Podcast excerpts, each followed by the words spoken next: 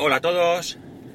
Ay, day to day del 9 de noviembre de 2016. Son las 9.20 y 15 grados en Alicante. Hoy mejor día. Mejor día porque sobre todo no hace viento y eso mejora mucho el frío que, que hacía. Vosotros diréis que 15 grados no es frío, pero recordad que aquí tenemos dos estaciones. Tenemos verano e invierno, no tenemos más. Eso de primavera, otoño, no sabemos lo que es. Aquí el domingo íbamos todos con manga corta, la gente en las tumbonas tomando el sol, y el lunes todos abrigados como si no hubiera un mañana. Así que para nosotros es frío. Bueno, hoy voy a hablaros un poquito más del viaje. La verdad es que no sé si alargaré mañana porque tampoco quiero ser muy pesado con esto y a lo mejor no os interesa mucho. Hoy quiero hablaros de... La verdad es que hay algo que no recuerdo si os lo conté ayer, que es el tema de una, una cuestión obligatoria que se hace el primer día. Ya digo que no, que no lo recuerdo. Así que os lo voy a volver a contar. Si lo hice me disculpáis y si no, pues me disculpáis también porque ya sabéis que mi falta de memoria a veces es un tanto mmm, espectacular. Pues lo que hay que hacer es que eh, por la tarde hay un momento en el que hay que hacer un simulacro de eh, emergencia. ¿En qué consiste el simulacro? Pues el simulacro ha cambiado desde la otra vez que yo lo hice a ahora, ¿vale? El simulacro lo que eh, tiene es, en la tarjeta de embarque, en la, tarjeta magnética, vamos, y en la pulsera que llevan los niños hay una letra, como os dije ayer. Esa letra lo que significa es el punto de encuentro en caso de emergencia. La única persona que tiene potestad para, eh, para ordenar, abandonar el barco es el capitán. ¿Vale? No hay nadie más que, hombre, me imagino que salvo que al capitán le pase algo, evidentemente, pero en circunstancias, digamos, normales, el capitán es el único que puede mm, ordenar abandonar el barco. En este caso, como digo, el personal te ayuda, eh, se pone en puntos estratégicos y te guía. Y tú tienes un punto de encuentro, ¿de acuerdo? El, punto de encuentro además está marcado. Por ejemplo, si es en uno de los bares, pues en ese bar verás que hay una, un cartel con la letra que te corresponde. En nuestro caso era la letra E. La letra E era en uno de los bares que había, uno pequeñito, justo al lado de la biblioteca y la sala de juegos. Sala de juegos, eh, por cierto, que es juegos de mesa. Allí puedes ir a jugar a las cartas, al dominó, al ajedrez, pues no sé, tienen diferentes, al Scrabble, tienen allí mismo los juegos para que tú puedas eh, jugar. Pues bien, ¿En qué consiste el simulacro? Como digo, ha cambiado. El simulacro consiste en este caso en que tú tienes que en el momento que suena la alarma, la alarma es, eh, es concreta, es unos pitidos que se oyen por megafonía de manera, eh, son, ya digo, concreto, pues no recuerdo ahora mismo si son unos pitidos largos y uno corto, o tres cortos y uno largo, no recuerdo muy bien, ¿vale? Igual para inicio como fin de simulacro. Y en el momento que tú oyes eso, tienes obligación de ir bueno, tienes obligación. Te dicen, aunque luego eh, el personal que está asistiendo te dice que no hace falta, pero que en caso de emergencia tú tendrías que ir al camarote, lo primero, ir al camarote, coger ropa de abrigo, coger medicinas que pudieras necesitar y acudir a ese punto de encuentro. En ese punto de encuentro, en el simulacro, lo que pasa es que, ah, por cierto, y coger el chaleco salvavidas que está en el camarote. En el simulacro no hace falta coger el chaleco salvavidas. Tú te vas al, al punto de encuentro y allí eh, hay un, una persona que se encarga, al, al, a imagen y semejanza de los aviones, se encarga de explicarte cómo se pone el chaleco y qué otras características tiene el chaleco, como un silbato, por ejemplo. ¿Vale? El chaleco sí que no es del tipo de los aviones que hay que hinchar. ¿eh? Este chaleco ya es, ya está preparado para ponérselo y salir corriendo, ¿vale? Y una vez allí, ya el personal te dirigiría al bote que te corresponde, ¿de acuerdo? Aquí hay varios botes cerrados, grandes, con gran capacidad, y luego hay unas balsas hinchables que la verdad es que no sé eh, de qué manera, en caso de, de necesidad, eh, se encarga, eh, distribuirían a la, a la, gente en estos, en estos botes, en unos u en otros. No tengo ni idea, esto nunca me lo han explicado.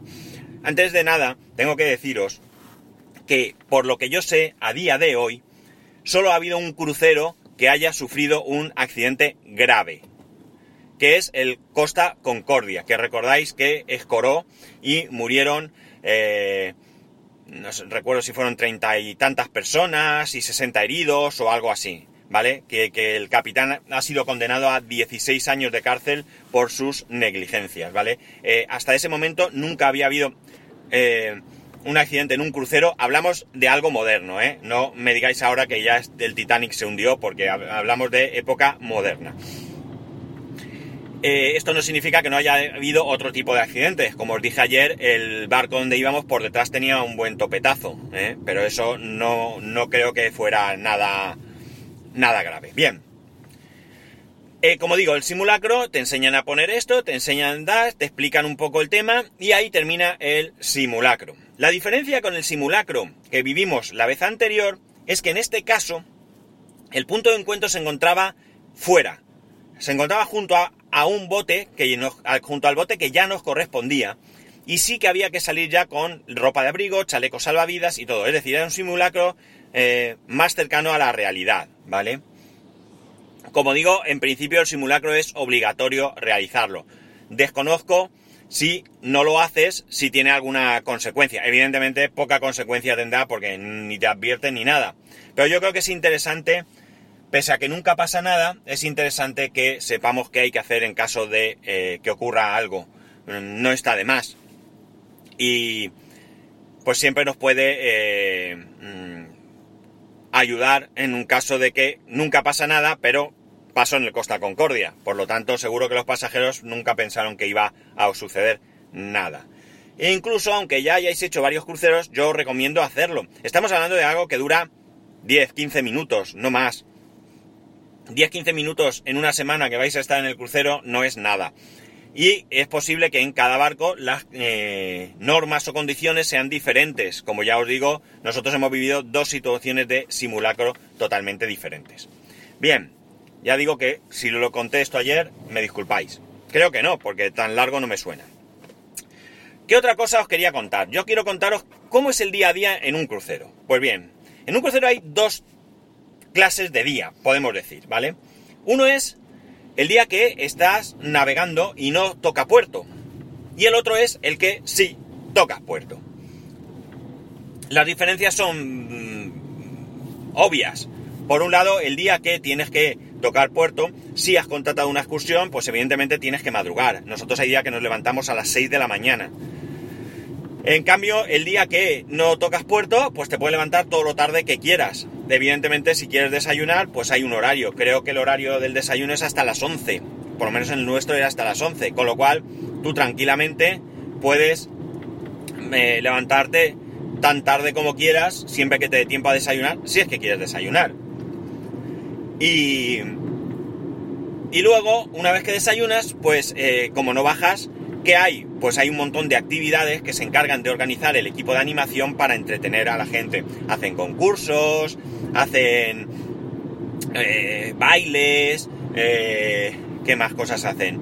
Eh, bingo, bingo de pago, ¿eh? Bingo de pago.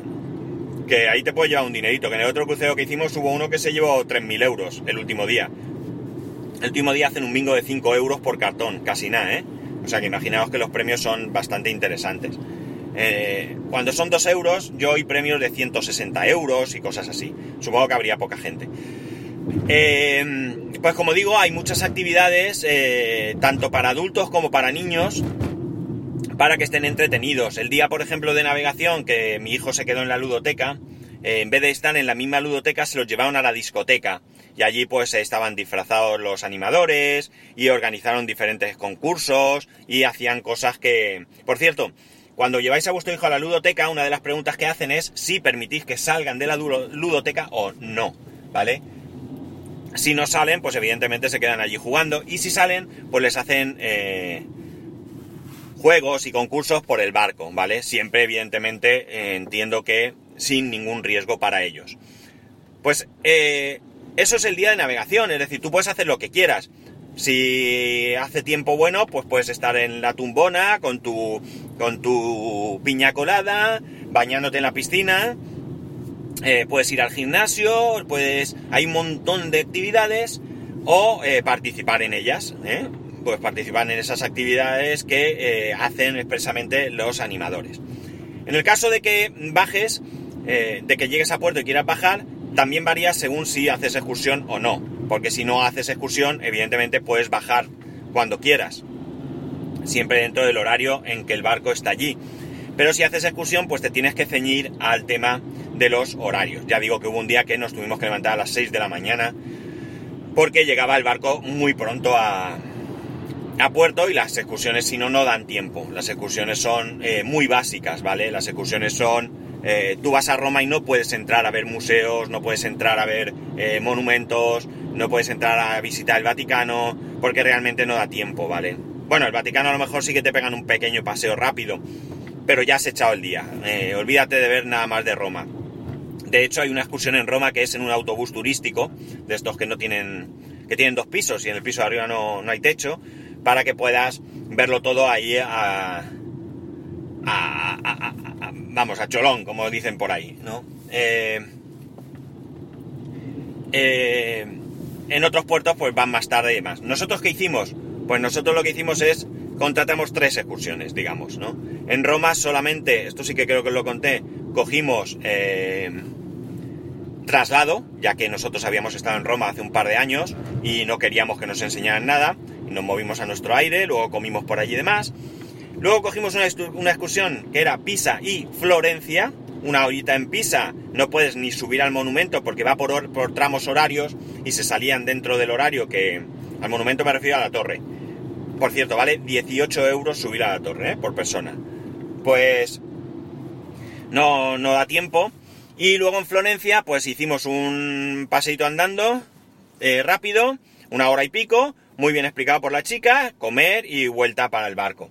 Y luego Mónaco y Monte Carlo, que también fue así un poco de más tiempo libre, porque tampoco es que ahí haya mucho que ver y tampoco da mucho tiempo, es la, excursión más corta. Esas excursiones las puedes ampliar, la de Mónaco Monte Carlo puedes incluir Niza, por ejemplo.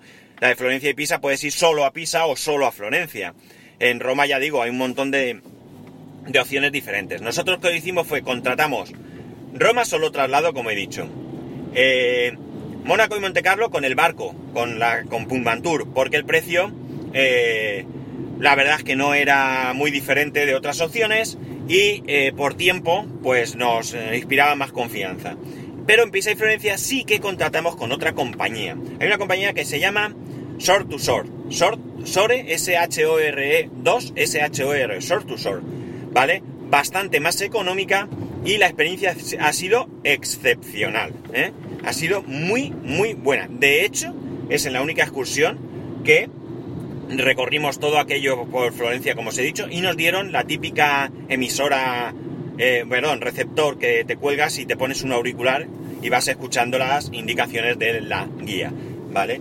Todo esto era obligatorio contratarlo, ya lo digo, creo que eran 2.50 o algo así. Nosotros contratamos solo dos, aunque mi hijo se emperró en ponerse en un rato, pero es, para mí fue, eh, ha sido una experiencia con esta, con esta empresa muy muy buena y yo os la recomiendo, ¿vale? Os la recomiendo de verdad. De hecho, la de Pullmantur fue la que nos llevó a la fábrica de perfumes a vendernos algo y aquí no nos intentaron vender nada. En Roma no sé si había algo de intento de venta, porque ya digo, nosotros solo hicimos traslado. Eh, cuando haces las excursiones, pues nada, ya has pasado el día, vuelves al barco a la hora que tienes que volver y una vez allí, pues ya poco más puedes hacer.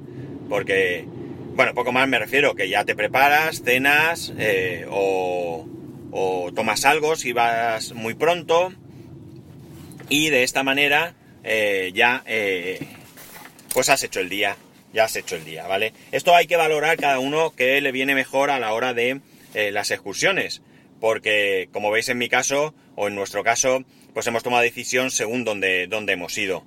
Desde luego, si no hubiéramos conocido Roma, pues a lo mejor hubiéramos visto o valorado alguna de las otras excursiones. Nosotros lo que hicimos en Roma fue, mm, nos, dejaron, nos dejaban cerca del Coliseo, fuimos al Coliseo, fuimos a la, a la Fontana di Trevi, porque la verdad es que es muy bonita y nos apetecía volver a verla. Además que cuando estuvimos, si no recuerdo mal, estaban reformándola.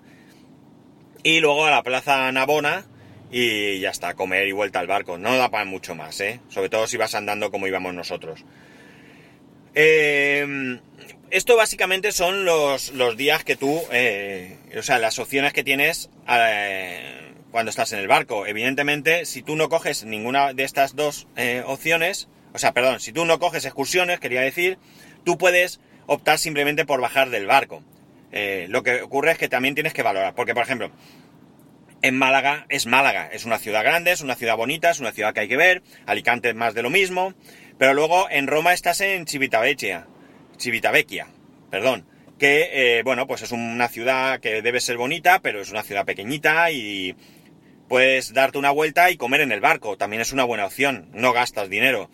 En, en Florencia vas a Livorno, más de lo mismo, y luego ya sí que en eh, bueno, en, ¿cómo se dice? En, cuando vas a Mónaco vas a Villafrance, que también es un, sitio así. Lo que pasa es que ahí a lo mejor sí que hay algo más bonito de ver. Por cierto, no sé si lo dije ayer, creo que sí. El precio del metro cuadrado en la Riviera Francesa está a 150.000 euros. Lo digo por si alguien tenía pensado comprarse una casita para vacaciones allí. 150.000 euros, ¿vale? Eh, por tanto, ya digo, tienes opción de bajarte, dar una vuelta por allí si no quieres gastar dinero o no te apetece o ya conocer mucho el sitio o has estado recientemente y no quieres mm, volver a ir o simplemente no te apetece porque estás cansado y prefieres disfrutar de los servicios que te ofrece el barco, pues nada, te bajas, echas un vistazo, te vuelves cuando te dé la gana, puedes comer en el barco, puedes volver a bajar después de comer, eh, lo que tú quieras, ¿eh? Y entonces, eh, pues una opción más y más económica. Pues nada, lo dejamos aquí, que ya he llegado a mi destino. Hoy sí que voy a este cliente de siempre. Y solo me queda una cosita por contaros, que es breve. Y mañana ya os contaré alguna cosa más eh, ya de otros temas. Eh, insisto, preguntas, eh, dudas, consultas, lo que queráis sobre lo que es un crucero dentro de mi parca experiencia, pues lo tenéis a vuestra disposición. Así que no dejéis de consultarme. Pues nada, que paséis un buen día, que nos escuchamos mañana. Adiós. Por cierto, he parado y no he dicho arroba spascual en Twitter y spascual arroba spascual.es por correo electrónico. Adiós.